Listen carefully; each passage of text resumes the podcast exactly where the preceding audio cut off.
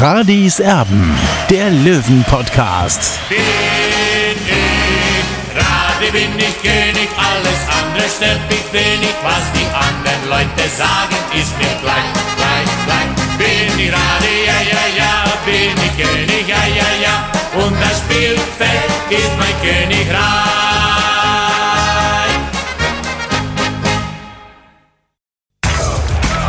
Radis Erben, der Löwen-Podcast. Der Spieltagsrückblick. Radis Erben der Löwen Podcast nach dem Spiel auswärts beim SC Verl. Es ist eine englische Woche 1 zu 1.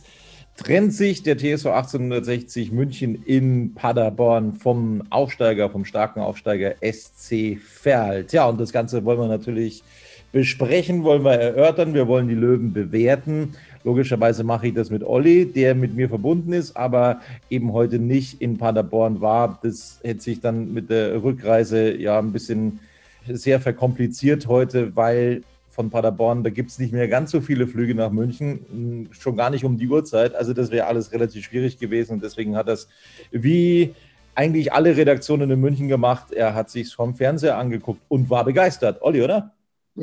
Ja, Tobi, willst du mich auf, die, auf den Arm nehmen? Nee, natürlich nicht. Also für mich war das ganz harte Kost, vor allem für meine Augen, was die Löwen da ihrem Publikum geboten haben. Und das vor dem TV war wirklich noch schlimmer als im Stadion.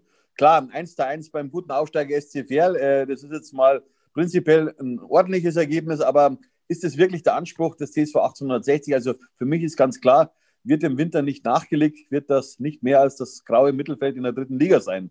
Und äh, ist, wollen wir das wirklich? Du, jetzt, jetzt muss ich mal ausholen. Jetzt, jetzt hast du, jetzt hast du äh, was vorgelegt. Ne? Also jetzt muss ich wirklich tatsächlich mal ein bisschen ausholen. Also, ich glaube, glaube, ich, ich, ich weiß es nicht, ob es so eintritt. Ich glaube, dass der SC Verl am Ende dieser Saison relativ weit vorne landen wird in der Tabelle. Das ist mal das eine. So, ja klar, das ist ein Einspruch, Aufsteiger. Einspruch, Einspruch. Die werden am Ende 10. bis 12., wenn überhaupt. Gut, äh, unterhalten, wir uns, unterhalten wir uns dann im Mai nochmal, je nachdem, wie lange die Saison dauert. Das ist das eine. Das andere ist, ja, dass Aufsteiger grundsätzlich eigentlich immer sehr, sehr stark sind in der dritten Liga. Und was dazu kommt, das ist, das ist klassischer Drittliga-Fußball. Das ist klassischer Drittliga-Fußball, den wir heute gesehen haben. Es war ein Spiel auf Augenhöhe, zwei relativ vergleichbare Mannschaften, die sich da gegenübergestanden sind. 60 München mit einem guten Auftakt heute. Also die haben besser angefangen, die Ferler eigentlich von Beginn an unter Druck und das Ganze mündete dann im 1 zu 0. Das haben die Löwen erzwungen, mehr oder weniger. Ganz starke Vorarbeit von Sascha Mölders. Der Ball kam dann zu Wein, der dann geflankt hatte für Stefan Lex und der für ihn freut es mich besonders, der dann äh, eben eingenetzt hat per Kopf zum 1 zu 0, 19. Minute. Die absolut verdiente Führung für den TSV 1860 München. Danach, und das ist dann, wo die Kritik anfängt. Danach hat sich 60 München darauf ausgeruht. Die haben sich gedacht, na ja, wir haben jetzt die Gastgeber 20 Minuten lang dominiert, wir führen verdient mit 1 zu 0, was soll uns denn schon passieren? Und genau das war der Fehler. Sie haben sich zurückgelehnt in den Sessel und äh, ja, haben dann die Quittung bekommen. Ferl mit guten Möglichkeiten. Einmal richtig viel Dusel für die Löwen. Ein Tor, das aus abseits verdächtiger Position zurückgenommen wurde. Also ich glaube, dass es den Hauch abseits war. Beweisen konnten es auch die Fernsehbilder nicht. Äh, Das Tor zählte dann eben nicht und dann gab es eine Doppelchance. Marco Hiller mit einer überragenden Reaktion. Auch in anderen Situationen hatte er richtig gut reagiert. Marco Hiller mit einer ganz, ganz starken Leistung zur ähm, Bewertung kommen wir dann na- natürlich später auch nochmal ganz explizit. Tja, aber dann kam eben die 38. Minute und Lannert, der übrigens erst Ende Oktober verpflichtet wurde beim SC Verl, ein ehemaliger Augsburger, vereinslos war er, Rechtsverteidiger, den haben sie sich geholt, ja, und äh, da haben sie anscheinend richtig, äh, richtiges Händchen bewiesen, die Verler. Er macht dann in seinem ersten Spiel das Tor für den SC Verl, weil er einfach auch viel zu viel Platz hatte. Marco Hiller trifft da aus meiner Sicht keine Schuld in dieser Szene. Also Lannert mit dem Ausgleich. Und dann die zweite Hälfte, das war, das war ein Duell auf Augenhöhe. Logischerweise waren viele Fehler mit dabei. Das ist das, was Olli angesprochen hatte, das, was für die Augen jetzt nicht so schön war es, es, gab äh, auf der einen Seite Chancen, aber auf der anderen eben auch. Äh, Dennis Erdmann zum Beispiel mit einer Riesenchance kurz vor Schluss, das hatte auch der Trainer dann nochmal angesprochen, kurz vor Schluss köpft er den Ball an die Latte. Also das hätte auch das 2-1 sein können. Also ein 1-1, das absolut aus meiner Sicht leistungsgerecht ist und über das ich mich jetzt auch nicht großartig aufregen kann und beschweren kann. Das waren zwei relativ ausgeglichene Mannschaften, die da gegeneinander gespielt haben. Und dann ist das eben so, dann trennen sich die beiden Teams eben eins zu eins. Was ich am Schluss auch nochmal sagen werde, wenn wir explizit auf die Tabelle kommen, die Punkte haben die Löwen woanders nicht geholt, wo es möglich gewesen wäre. Also Stichwort Magdeburg, Stichwort Duisburg. Das ist für mich nach wie vor das größere Problem. Wo ich dir recht gebe, Olli, ich will jetzt keinen, keinen langen Monolog hier führen, aber wo ich dir absolut recht Machst gebe. Machst du ja schon, Tobi. Machst du ja schon. Eigentlich kann ich zum Duschen gehen, du. nee, nee, nee, ich brauche brauch die doch noch, Olli. Also da, wo ich dir absolut recht gebe, ist, ja klar, sie müssen nachlegen. Linzbichler und Pusic, das sind, da lege ich mich jetzt absolut fest, wir haben den zwölften Spieltag, Leute, wir haben den zwölften Spieltag, es ist ein Drittel vorbei. Das sind Fehleinkäufe. Das sind Fehleinkäufe, Punkt, Ausrufezeichen, was auch immer. Das sind keine Spieler, die 60 sofort weitergeholfen haben. Und damit lassen wir das Ganze bewenden. Es bräuchte zwei Unterschiedsspieler und dann würdest du solche Spiele auch gewinnen, womöglich von der Bank dann auch gewinnen. Die hast du de facto momentan nicht. Das ist das allergrößte Problem. Tobi, es ist doch bezeichnend, jetzt muss ich dich mal unterbrechen, es ist doch bezeichnend, wenn Michael Kölner in der englischen Woche ja nur einmal auswechselt. Also, sorry, äh, das kann ich nicht nachvollziehen. In der englischen Woche, ja, äh, das zweite Spiel und dann nur einmal wechseln im Spiel. Äh, tut mir leid. Also, das sagt alles, was mit 60 los ist. Ich, ich gebe dir, geb dir recht, wobei ich für meinen Geschmack nicht verstehe, warum ich in den letzten 10, 15 Minuten nicht mal einen Klassen bringe, zum Beispiel, der Geschwindigkeit reinbringen würde. Da haben wir uns schon drüber unterhalten, Olli, dass wir das nicht ganz nachvollziehen können, warum der überhaupt keine Chance mehr hat an Leon Klassen. Der würde Geschwindigkeit reinbringen. Das wird vielleicht nochmal so ein bisschen Unterschied machen. Greilinger hatte mal ein gutes Spiel, hatte mal ein schlechtes Spiel diese Saison, brauchen wir auch nicht drüber zu diskutieren. Wäre vielleicht, vielleicht auch eine Option gewesen. Insgesamt aber ist äh, Michael Kölner in seinem Handeln natürlich limitiert, brauchen wir uns nicht drüber zu unterhalten. So, jetzt steigen wir doch einfach mal ein in die Bewertung der Löwen heute. Marco Hiller hatte ja am Samstag schon mit Nackenschmerzen gespielt, eine überragende Leistung gezeigt gegen den KfC Uerdingen und heute hat er einfach daran angeschlossen. Also wenn Marco Hiller nicht drinsteht, ein Reflex. Ich muss mich mit Superlativen in der dritten Liga immer zurückhalten. Also ich habe dir per WhatsApp mal kurz getippt, Weltklasse. Das ist es natürlich nicht, das ist immer noch dritte Liga, da brauchen wir nicht äh, drüber diskutieren. Das war ein ganz, ganz überragender Reflex, ganz, ganz stark, ähm, so wie ihn nicht viele haben. Und da hat er das, das äh, zwischenzeitliche 1 zu 1 erstmal verhindert. Ganz, ganz klasse gehalten. Auch in anderen Situationen war er da und man hat ihm überhaupt nicht angemerkt, dass er da in irgendeiner Art und Weise angeschlagen sein soll. Es haben ja einige Zeitungen schon spekuliert, ob er vielleicht ausfällt heute. Nein, du hast. Es war ja überhaupt kein Thema, genau, Tobi, dass, genau. er, dass er wackelt. Also, äh, das habe ich ja schon am Nachmittag oder am Mittag geschrieben, dass Hiller auf jeden Fall spielen wird. Also, die, die haben halt eine alte Aussage hergenommen äh, von, von Michael Kölner, von der gestrigen Pressekonferenz und ich war ja gestern, habe beim Training zugesehen und hat ganz normal mitgemacht. Also, also ein Ausfall war überhaupt kein Thema. Jo, also Hiller mit der Note 2 von dir. Ich schließe mich an. Das war eine ganz saubere, einwandfreie Leistung von Marco Hiller. Den haben wir heute brauchen können, Marco Hiller im Tor und äh, dementsprechend bekommt er auch von mir die Note 2. Es gab zwei Veränderungen in der Startformation. Das Spiel hatte übrigens für diejenigen, die das nicht mitbekommen haben sollten, eine halbe Stunde später begonnen, weil nämlich der Charterflieger, der ab manchen starten sollte, technische Probleme hatte und dann mussten sie sich was einfallen lassen. Sie konnten dann mit dem gleichen Flieger starten, aber das Spiel, das wurde dann eine halbe Stunde später angepfiffen und ähm, ja, davon hat man aber ehrlich gesagt dann äh, auch nichts gemerkt, dass da irgendwie die Löwen voll nervös ins Spiel gegangen wären oder so. Nein, das war nicht der Fall. Also zur Viererkette zwei Wechsel. Wilsch kam wieder hinein, nachdem er zuletzt ausgefallen war. Ja, ich würde sagen, eine solide Leistung hat das hinten ganz gut gemacht auf der rechten Seite. Dementsprechend äh, von dir eine 3, von mir eine 3. Ich schließe mich wieder an. Ja, das war eine ordentliche Partie. Er war aber auch kaum geprüft heute. Und was ich ein bisschen vermisst habe, so seine, seine, seine Flankenläufe. Aber gut, es war natürlich heute auch schweres Geläuf. Das hat man ganz deutlich im Fernsehen gesehen. Also es hat nichts hat nichts von einem, von einem Fußballplatz gehabt, sondern eher von einem Acker, von einem, von einem C-Klassen-Acker. Aber gut, äh, war halt so. Für das, dass, dass der SC Paderborn in der zweiten Liga spielt, kann man sich eigentlich schon einen anderen Rasen erwarten. Aber mein Gott, vielleicht äh, ist das Wetter da oben schlechter als bei uns hier in München. Ähm, ich, ich, weiß nicht, wer von den Löwenfans schon mal in der Benteler Arena war in Paderborn. Äh, direkt gegenüber ist eine Schafweide. Die sieht ungefähr genauso aus wie der Fußballplatz heute. Also, das hast du aber toll beobachtet, Tobi. Hast du da schöne Bilder mit deinen Kindern gemacht oder wie? Ah, nee, nee, nee, nee, nee, da war ich alleine. Da war ich alleine. Also, das hat heute tatsächlich so ein bisschen den Löwen auch spielerischen Strich durch die Rechnung gemacht. Der Platz war eine Katastrophe. Dann kommen wir zur Innenverteidigung.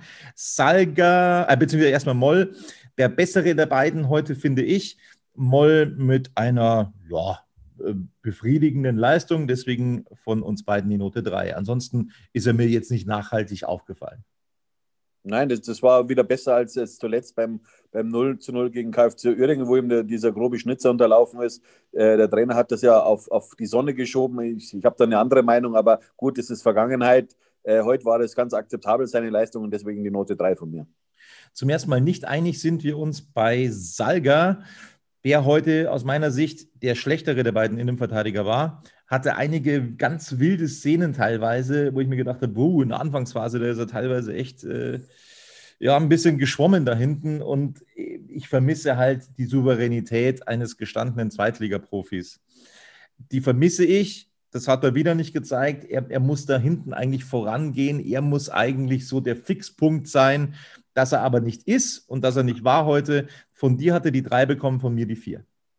Ja, da bin ich prinzipiell bei dir bei deinen Aussagen, Tobi, aber sagen wir, man kann ein bisschen feilschen um die Note, aber wenn, dann ist es, war es eine 3,5 und nachdem ich keine Kommanoten hergebe auf die blaue 24, habe ich mich für eine 3 entschieden, weil äh, im Grunde hat der, hat der, äh, der SCFL äh, wenig Torschancen gehabt und das spielt auch ganz klar auch für die Innenverteidigung und deswegen noch die Note 3 für ihn.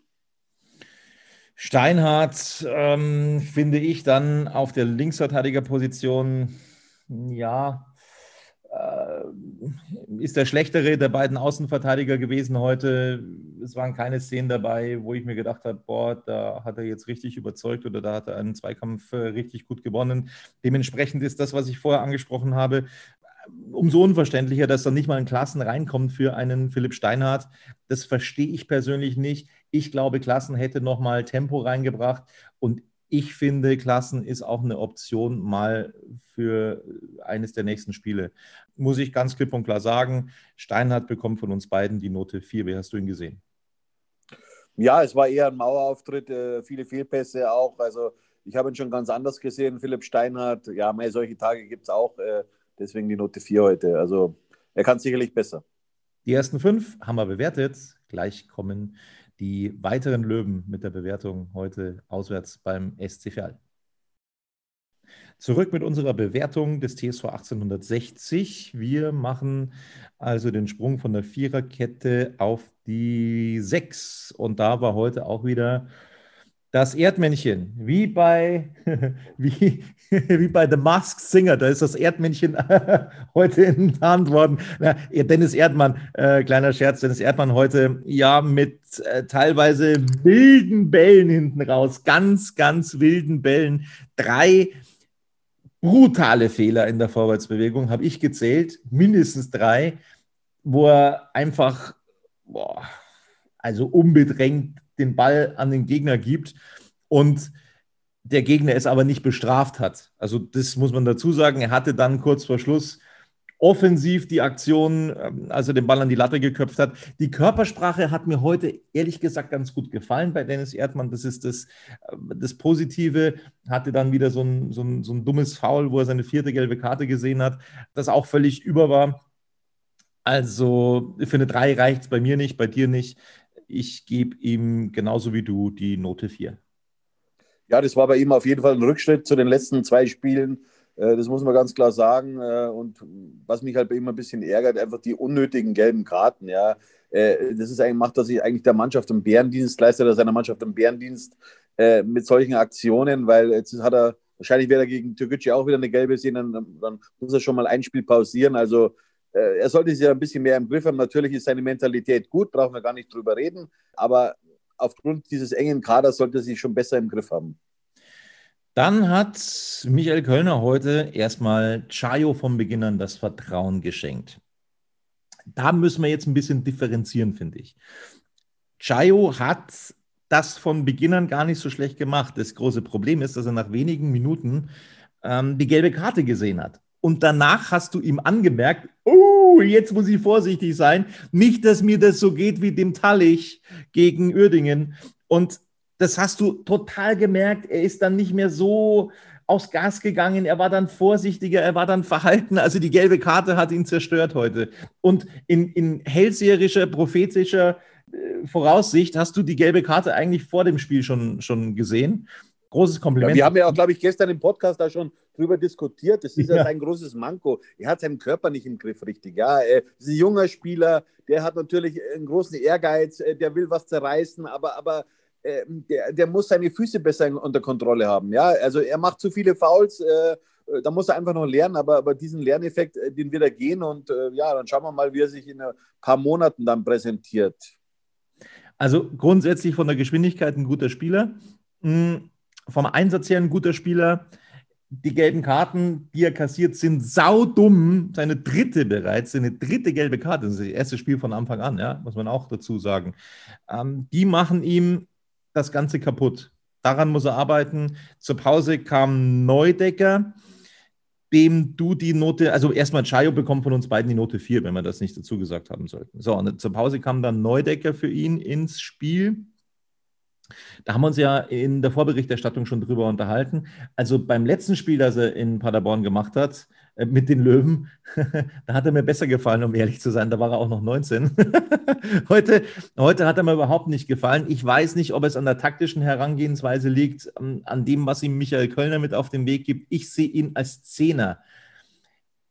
Er spielt eigentlich, oder äh, korrigiere mich, wenn ich es falsch sehe, aber er kommt eigentlich mehr über die Außen. Und ich glaube, da ist ein, da ist ein Richie Neudecker irgendwie verschenkt. Er, er, muss die zentrale Figur sein, wenn er auf dem Platz ist. Er hat diese Technik, er hat die Erfahrung jetzt auch mittlerweile. Er muss dieser Denker und Lenker im Mittelfeld sein, die zentrale Anlaufstelle. Aber die war er nicht. Die war er wieder nicht. Du hast ihm die drei heute gegeben. So gut habe ich ihn persönlich nicht gesehen. Er bekommt von mir die vier.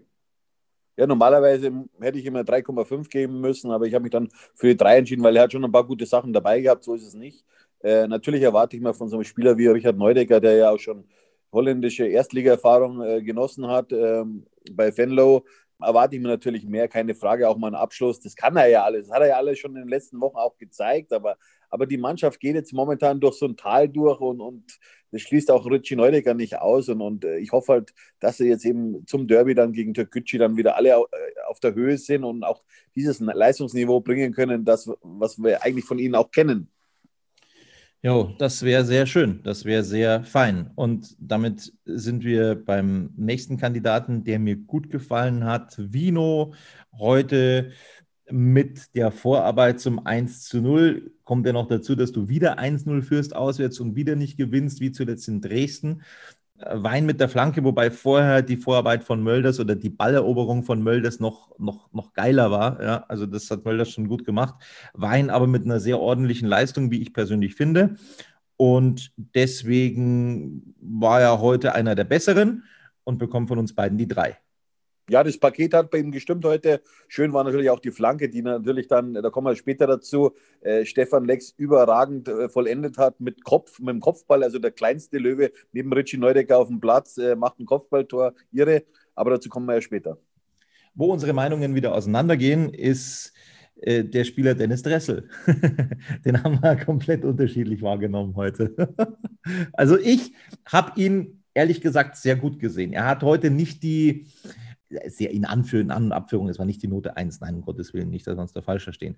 Er hat sehr, sehr mannschaftsdienlich gespielt. Er hat vielleicht nicht die, die ganz offensive Rolle heute gespielt, vorsichtig ausgedrückt, sondern er hat sehr mannschaftsdienlich gespielt. Und in, in dieser Position, finde ich, war er im Mittelfeld eine sehr wichtige Komponente, ähm, wo Ferl auch immer wieder Probleme hatte, wo Ferl auch immer wieder den Ball verloren hat an Dennis Dressel.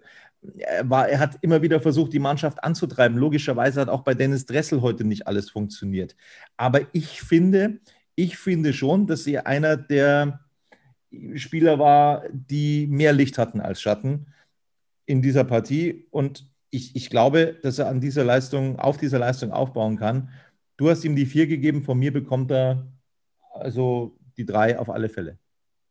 Ja, Tobi, da bin ich konträrer Meinung zu dir. Äh, ich erwarte einfach von so einem Spieler, der auch mal jetzt, äh, sagen wir, in die zweite Liga auf jeden Fall will. Wenn ich schon in die erste Liga erwarte ich mal schon, dass er mehr Akzente setzen kann. Wir reden hier von dritter Liga, ja. Also Dennis äh, Dressel ist jetzt nicht mehr der jüngste, das jüngste Talent, ja. Also ein Schuss mal aufs Tor, ähm, der dann doch ein paar Meter vorbei zischt, das ist einfach zu wenig für so einen Spieler. Deswegen heute nur die vier. Und ich glaube auch, dass er sich auch nicht besser gesehen hat heute. Also Dennis Dressel, da sind wir unterschiedlicher Meinung. Dann kommen wir zu Stefan Lex, der ja durchaus gut Betrieb gemacht hat, vor allem in der ersten Hälfte. Die zweite Hälfte war nicht ganz so gut. Hat seine Leistung gekrönt mit dem Tor. Endlich, endlich, endlich, endlich wieder ein Tor von Stefan Lex. Das war auch wichtig persönlich für ihn, dass er dieses Tor mal wieder macht, weil er eben, oder weil wir uns auch schon oft unterhalten haben in dieser Saison, dass er zu viele Chancen vergibt, dass er zu viel liegen lässt. Das hat er ganz, ganz eiskalt äh, verwertet, dieses 1 zu 0. Das haben sie erzwungen, die Löwen. Note 3 für Stefan Lex von dir und von mir.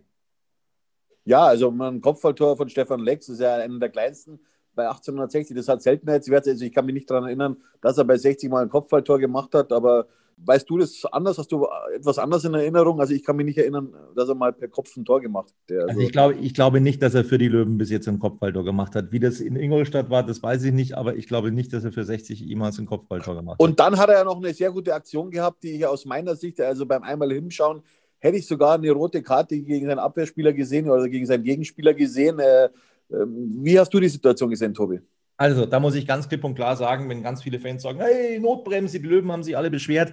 Nein, äh, die Notbremse, die gibt es ja so im Regelwerk eigentlich nicht. Es äh, gibt eigentlich nur die Verhinderung einer eindeutigen Torchance. Und die war es deswegen nicht. Ja, Lex war, das sah so aus, als ob er durch war, aber es war links, links versetzt. Ein Spieler, der gerade in dieser Szene reingekreuzt ist und der genau in diesem Moment, wenn Lex durch gewesen wäre, an Lex dran gewesen wäre. Deswegen ist es der zweite Spieler gewesen, der eben noch diese Torchance verhindern hätte können. Und deswegen ist es nicht das Verhindern einer eindeutigen Torchance gewesen. Deswegen ist es eine gelbe Karte, eine, eine ganz, ganz grenzwertige, da braucht man nicht drüber zu diskutieren. Aber es war für mich keine Notbremse. Da bin ich komplett beim Schiedsrichter, da bin ich komplett beim erfahrenen Frank Willenborg. Das ist für mich kein Platzverweis gewesen, aber das hat Lex klasse gemacht. So schaut's aus. Und dann sind wir eben bei Sascha Mölders, der mir heute nicht so gut gefallen hat wie Stefan Lex. Das eine dürfen wir nicht vergessen, wie er diesen Ball angezogen hat vorm 1 zu 0. Das war überragend. Das war ganz, ganz stark. Und das ist eben auch diese, diese Situation, wo man sagt, ja, der Mittelstürmer, einmal im Spiel ist er da und dann ist er gefährlich. Und genau das war eben so. Und das war heute bei, bei Sascha Mölders der Fall. Ich tue mich echt ein bisschen schwer. Du hast ihm die drei gegeben. Ich war eigentlich schon ein bisschen auf der vier. Ich gebe ihm jetzt heute auch die drei, weil das eine sehr wichtige Situation war. Aber insgesamt habe ich ihn nicht so gut gesehen wie Stefan Lex. Ja, das kann ich so unterschreiben. Genau das war's, Tobi. Das war die, ein, die eine Situation, die 60 gebraucht hat. Und da war wieder Sascha Mölders beteiligt, ja und deswegen kriegt er die drei von mir. Natürlich, wenn man das gesamte Spiel sieht, muss man sagen, ja, es war nicht der, der Tag von Sascha Mölders, aber, aber diese eine Aktion, die hat den Unterschied ausgemacht heute. So, und jetzt heißt es Ding Dong, letzter Aufruf für den TSV 1860 München. Ich hoffe, Sie sind rechtzeitig zurückgekommen, weil das Problem, das hat zumindest Günter Gorenzel gesagt, darin besteht, dass Sie noch eine Landegenehmigung bekommen in Manching, weil es eben später geworden ist. Also da muss ich sagen, weiß ich noch nicht so genau Bescheid, ob das funktioniert hat. Ansonsten wäre morgen frei. Und ansonsten wird es natürlich auch schwierig werden, da irgendwo in der Paderborner Gegend noch unterzukommen, im Gasthaus wahrscheinlich. Also, ne, die haben ja auch zu. Also, mein Gott, was sage ich denn? Also alles sehr, sehr schwierig. Ich hoffe mal, dass sie nicht irgendwo in einem Bus oder in der Kabine übernachten mussten, die Löwen. Aber das war heute alles sehr, sehr spitz auf Knopf durch diese Verspätung des Fliegers, durch diesen technischen äh, Mangel durch diesen technischen Defekt am Flugzeug. Hoffentlich hat da alles funktioniert. Morgen ist erstmal frei und dann gibt es zwei Tage Vorbereitung vor dem Spiel gegen Türkgücü. Und Olli, wir müssen das jetzt schon nochmal aus, aus zwei Blickwinkeln betrachten. Also das, das eine ist, ich verstehe nicht, warum Michael Kölner nicht mal einen Klassen bringt. Das, das wollte ich jetzt einfach nochmal noch mal sagen. Ich finde, der Junge hätte sich eine Chance verdient. Wie siehst du es? Ja, prinzipiell schon. Ich, also ich bin schon ein Fan von Leon Klaassen. Der hat seine Anlagen, keine Frage, aber der Trainer steht halt eben auf Philipp Steinhardt und das muss man auch akzeptieren. Aber klar ist auch, Leon Klaassen wird auf der Bank nicht besser. Sein Vertrag läuft äh, zum Saisonende aus, also heißt, äh, der Spieler geht auch wieder ablösefrei. Ich kann mir nicht vorstellen, dass 60 mit ihm im Winter verlängern wird. Tja, dann hat man wieder ein Talent verloren, aber das kennen wir ja schon. Was mir bei der Gelegenheit noch einfällt, Ferl ist anscheinend als Aufsteiger aus der Regionalliga in der Lage, am äh, Ende Oktober einen vertragslosen Spieler zu holen, nochmal zusätzlich mit dem Torschützen mit Lannert. Und der hat auch richtig Potenzial, finde ich. Warum? warum ja, Tobi, da muss ich wieder einen Einspruch dazu. erheben. Ja, mach das. Natürlich, Ferl ist natürlich eine andere Nummer als 1860 München. Also, dass ein Spieler in Ferl leichter performen kann als bei 60, das ist auch klar. Das, das sagt uns die Geschichte, die Vergangenheit von 60, ja. Äh, dass Spieler, die die bei anderen Vereinen überragend waren. Ich erinnere nur an Steffen Hofmann zum Beispiel bei Rapid Wien, der kam dann zu 60 und da war er, war er eine, eine, eine Maus mehr oder weniger, auch äh, weil er einfach aus meiner Sicht bessere Spieler da waren. Aber trotzdem, ja, der hat in, in Österreich wirklich Geschichte geschrieben in der ersten Liga und bei 60 ist er bei der, in der zweiten Liga nicht groß aufgefallen. Das ist nur ein Beispiel. Oder Stefan Reisinger zum Beispiel bei Wackerburghausen, ein überragender Stürmer, später nach seinem, nach seinem Abschied von 60 in Freiburg stark in Düsseldorf stark. Also 60 ist ein sehr komplizierter Verein und wenn jetzt der SC Verl einen Spieler, einen vertragslosen Spieler vom, vom FC Augsburg holt, der ja dessen Vertrag ja schon ausgelaufen war, äh, das heißt überhaupt nichts, Tobi. Ja? Also Ferl ist mehr, ist, ist ja klar, spielt in der dritten Liga, aber es ist trotzdem, hat irgendwie trotzdem den Amateurstatus, äh, nicht abwertend jetzt das aus meiner Sicht jetzt, äh, so, sondern einfach nur Ferl ist, ist, ist so, so, so, ein Dorfverein mehr oder weniger, wie Unterhaching, ja, so, so, so Idylle und so. Und, und deswegen, es das heißt nicht, dass der, wenn er in, in Ferl performt, dann auch bei 60 äh, groß rauskommt. Gleich unterhalten wir uns darüber, wer denn für 60 eventuell dann ab der Rückrunde performen könnte. Bis gleich. Wir sind wieder da, wollen jetzt natürlich schon mal darüber reden. Du hast geschrieben, das fand ich relativ hart, Olli. So schaut es aus, 60. Das riecht ganz schwer nach grauem Maus-Image in der dritten Liga, wenn im Winter nicht entscheidend nachgerüstet wird. Ich bin ja bei dir, dass es, dass es noch jemanden braucht. Was glaubst du, also was, was glaubst du, wenn du jetzt eine Glaskugel vor dir hast? Was passiert im Winter? Was macht Günter Gorenzel? Ich kann nicht in ihn hineinblicken. Ja. Ich, also ich kenne seine Fußballsoftware viel zu wenig, muss ich sagen, ja, weil seine Neuzugänge, die er bisher verpflichtet hat, jetzt auch, ich rede jetzt auch vom, vom letzten Jahr, also die haben mich jetzt nicht überzeugt. Ja. Äh, seine Fußballphilosophie, ja, ich sehe da wenig davon, muss ich ehrlich sagen. Ja, also mal klar, Richie Neudecker zurückzuholen, war, war, eine, war eine gute Geschichte, muss man auch sagen. Erik Talek ist ein Spieler, der, der auf jeden Fall Potenzial hat, aber, aber nicht als Stammspieler bei 1860 München, ja. Der, der, der kann immer wieder mal reingeworfen werden. Der kommt ja immer von, von einem Absteiger, ja, äh, von einem Drittliga-Absteiger aus Chemnitz, ja. Also da braucht man nicht glauben, dass der sofort einschlägt und, und dann, dann einen, einen Riesensprung nach vorne macht. Also das war eigentlich klar. Darüber haben wir ja schon öf des Öfteren in verschiedenen Podcasts gesprochen. Also das überrascht mich jetzt nicht, dass der jetzt in einem Tal ist. Was passiert im Winter? Das ist die große Frage. Aus meiner Sicht braucht 60 drei Verstärkungen. Also ich glaube, zwei würden tatsächlich auch schon genügen. Zwei wirklich äh, Spieler, die, die 60 weiterbringen. Dieses, dieses mysteriöse Thema Etataufstockung, wo man gefeiert hat, wo man gesagt hat, boah, die bayerische die unterstützt uns so extrem, die, die stockt das Sponsoring nochmal auf. Und dann kommen zwei Spieler mit Linsbichler und mit Pusic und dann wird so getan, als ob das jetzt das als ob das jetzt diese Etatausstockung war und jetzt kann man nichts mehr machen. Kann, also ich kann das nicht nachvollziehen. Ich kann, ja, ich kann auch nicht nachvollziehen, Tobi. Vor allem, äh, Günter Gorenzel hat das schon mehrmals anklingen lassen, dass der, das, dass der Etat dasselbe ist wie im letzten Jahr. Also der liegt ungefähr bei 3,6 Millionen. Jetzt frage ich mich natürlich, man hat 17 Spieler abgegeben und nur fünf Spieler verpflichtet. Ja, wo ja. ist dann das Geld hin, bitte? Also das, das, da frage ich mich schon. Ja? Und, und, äh, und man wusste ja auch im, im Sommer, wenn nichts passiert, äh, dann, dann wird man schon äh, eine schwere Saison haben, weil ja, du brauchst, um, um wirklich oben mitzuspielen, brauchst du auch eine gute Ersatzbank. Und die hat 60 nicht. Das waren Spieler, die, die dann eben auch aus der Regionalliga noch mit hochgegangen sind, die da sich verabschiedet haben, aber die haben auch Geld gekostet. Das ist das eine. Natürlich. Ein, ein Spieler, ein Spieler den, den ich noch sehr gerne gesehen hätte in dieser Saison, ist ein Herbert Paul zum Beispiel. Also das hätte ich mir gut vorstellen können, dass der verlängert. Ansonsten konnte ich diese Abgänge schon weitestgehend nachvollziehen.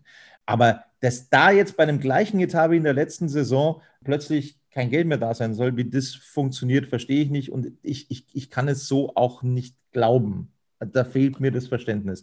Also ja, und was mich auch ein bisschen ärgert, Tobi, ist halt auch das, der Verein wollte uns so quasi die neue Jugendlinie verkaufen. Ja, also wenn sie schon auf die Jugend setzen, das ist ja prinzipiell in Ordnung, ja, aber dann müssen die Talente auch spielen, ja. Äh, aber ich verstehe natürlich auch Trainer Michael Kölner, äh, dass er diese Talente jetzt nicht einfach in die dritte Liga reinwirft, weil äh, ich sage mal, das Leistungsniveau zwischen Jugend-Bayernliga und dritte Liga, das ist halt enorm, ja. Also, und vor allem der Sprung vom Jugendfußball in Herrenfußball, der ist gravierend. Wer selber mal Fußball gespielt hat, weiß das. Ja, und ähm, wir haben heute die Schrecksekunde wieder gehabt, als da Sascha Mölders mit der Stirn voran an der Spielerbank gebremst hat von Ferl, glaube ich, war es. Also, wenn der dann mal weg ist, na, dann gute Nacht 60. Dann äh, bin mal gespannt, wer da Mittelstürmer spielen soll. Durance dann wahrscheinlich. Äh, Nichts gegen Durance, aber ich glaube, dann wird es tatsächlich ein bisschen problematisch für den TSV 1860. Es muss, es muss zwingend was getan werden im Winter, wenn nicht schon jetzt. Also es, da sind wir auch gegenteiliger Meinung, Olli, da haben wir auch schon privat drüber diskutiert. Es gibt wirklich fähige Spieler aus meiner Sicht, die momentan arbeitslos sind. Ähm, auch durch. Ja, vor allem, Tobi, wenn ich mich zurückerinnere, hat, hat damals äh, Günter Gorenzel gesagt, wir verpflichten nur Spieler, die sofort einschlagen, die finanziell passen, die auch charakterlich äh, zu, zu 60 passen ja, also um, um, über den Charakter kann ich nicht reden, weil ich sehe die Mannschaft schon seit Monaten nicht mehr im Training. Ja, das, das kann ich nicht beurteilen, aber ich sehe, was ich äh, auf dem Sportplatz sehe, beziehungsweise im Stadion. Und äh, ja, ähm, äh, sorry, also das ist nicht das, was man sich von 60 erwartet. Ja. So, also ich glaube, wir haben jetzt zum 85. Mal ganz eindrücklich äh, und eindeutig Stellung bezogen zu diesem Punkt. Ich glaube, es sollte jeder jetzt wissen, wie wir zu dieser Thematik stehen. Jetzt wollen wir mal schauen, was da sonst noch los war an diesem zwölften Spieltag in der dritten Liga. Es ist englische Woche. Wiesbaden gewinnt gegen Meppen, aber das war schon glücklich. Meppen über weite Strecken, nachdem sie ja äh, wochenlang nicht, nicht auf dem Platz waren durch Corona-Fälle, haben sie eine richtig gute Leistung gezeigt und am Ende wirklich unglücklich mit 0 zu 1 verloren. Wiesbaden gewinnt, rückt den Löwen auf die Pelle. Uerdingen, der letzte Löwengegner, zu Hause gegen Halle das ist auch wieder überraschend. 0 zu 1 verliert der KfC Uerdingen. Da sieht man mal, was am Samstag drin gewesen wäre. Eberwein, 58. Minute, der Torschütze. Dann das verrückteste Spiel an diesem Abend zwischen Waldhof Mannheim und dem MSV Duisburg. Duisburg bereitet also Mannheim Schwierigkeiten, nachdem sie zuletzt 0-4 gegen Ferl verloren haben. Diese Liga ist nicht zu berechnen und diese Liga ist wirklich unglaublich schwer zu tippen. Mannheim geht durch Ferrati in Führung, dann Gindovian mit dem Ausgleich 11. Minute, Stoppelkamp 47. mit der Führung für den MSV und dann wieder Ferrati 61. Minute 2-2 Waldhof Mannheim. Das interessanteste Spiel vielleicht an diesem Abend gab es im Olympiastadion zwischen Türkgücü, dem nächsten Löwengegner, und Saarbrücken, gegen das man ja völlig unglücklich zu Hause verloren hatte. Türkgücü zunächst mit der Führung in Hälfte 1 in der achten Minute und dann gab es nach einer Stunde den Ausgleich für den ersten FC Saarbrücken. 1 zu 1 das Endergebnis und dann eben noch fair gegen 60 1-1. Morgen die Spiele Bayern-Ingolstadt. Da schauen wir ganz genau drauf. Ingolstadt, ähm, direkter Konkurrent von 60. Lautern gegen Lübeck. Dresden, auch das ist sehr interessant. Da wären wir nicht undankbar, Olli, wenn die Hachinger Schützenhilfe geben würden. Ich kann es mir nur nicht vorstellen. Viktoria Köln hat Zwickau zu Gast. Das halte ich dann schon für ein relativ ausgeglichenes Spiel. Magdeburg zu Hause im Ostduell gegen Rostock. Da ja, würde ich mir natürlich auch wünschen, dass Magdeburg Rostock so ein bisschen Paroli bietet. Wir schauen ganz kurz auf die Tabelle, die natürlich überhaupt nicht vollständig ist durch diesen zweigeteilten Spieltag. Saarbrücken Spitzenreiter 24 Punkte, Ingolstadt ein Spiel weniger 20 Punkte. 60 verbessert sich auf die 3 vorübergehend über Nacht 19 Punkte. Wiesbaden 19 Punkte auf Platz 4. Dann kommt Dresden die könnten morgen an 60 vorbeiziehen mit 19 Punkten. Sechster ist Ferl, 17 Punkte, aber die haben zwei Spiele weniger. Türkgücü zwei Spiele weniger mit 17 Punkten auf der 7. Viktoria Köln auf der 8 mit 17 Punkten. Dann 9. Rostock 16. Die könnten theoretisch am Punkten gleichziehen, noch die Rostocker mit 60. Also auch das ist drin. Mannheim auf der 10 mit 15, punktgleich dahinter Uerdingen auf der 11, Halle auf der 12, ebenfalls 15 Punkte. Dann kommt Lübeck auf der 13 mit 14 Zählern. Bayern 2 ist 14. mit 12. Zwickau 15. mit 11 Punkten und Lautern 16. mit 10 Punkten. Zwei punktgleiche Mannschaften dann dahinter. Haching und Duisburg auf der 17 und auf der 18. Magdeburg vorletzter mit 8 und Meppen letzter mit weiterhin 6 Punkten. Das ist also die Drittligatabelle. Ja, und ähm, dann sind wir eben beim Thema Duisburg-Magdeburg, der 18. und der 19. Da hat 60 aus meiner Sicht fünf Punkte abgegeben. Und wenn wir da jetzt mal wieder hochblicken in der Tabelle, ich lese euch nochmal vor: 60, 19 Punkte, Saarbrücken, Spitzenreiter 24 Punkte. Genau diese fünf Punkte fehlen zur Tabellenführung für den TSV 1860. Und dann kannst du in Ferl 1-1 spielen und dann kannst du äh, gegen Saarbrücken verlieren und dann kannst du gegen Dresden verlieren. Dann wärst du punktgleich mit dem Spitzenreiter. Diese fünf Punkte, das ist das, was mich am meisten wurmt, Olli. Ja, Tobi, aber wir wissen auch, Fußball ist kein Wunschkonzert und, und äh, ähm, ja, also man kann überall schauen, wo hätte ich Punkte machen können, wo haben wir welche glücklich gewonnen. Also davon halte ich jetzt eher wenig. Natürlich ist es ärgerlich, dass man gegen Magdeburg und auch gegen äh, Duisburg äh, verloren hat, beziehungsweise unentschieden gespielt hat. Klar, das, das wären ein paar Punkte mehr, aber normalerweise sagt man auch immer so schön, am Ende gleicht sich dann doch aus. Abgerechnet wird zum Schluss. Zitat Werner Lorand. Wir werden sehen, wie abgerechnet wird am Ende und wir werden sehen, ob ähm, es personell noch irgendwie Möglichkeiten gibt, da nachzurüsten. Das soll es gewesen sein von Radis Erben. Wir haben viel diskutiert jetzt äh, über die Löwen heute Abend nach diesem schmucklosen 1 zu 1 beim SC Verl. Nächster Gegner ist Türkgücü. Uh, das wird schwierig, aber das werden wir nochmal genau thematisieren in der Vorausschau, im Ausblick auf dieses Spiel. Das wird dann am Freitag der Fall sein. Bis dann, schönen Abend, Servus. Servus.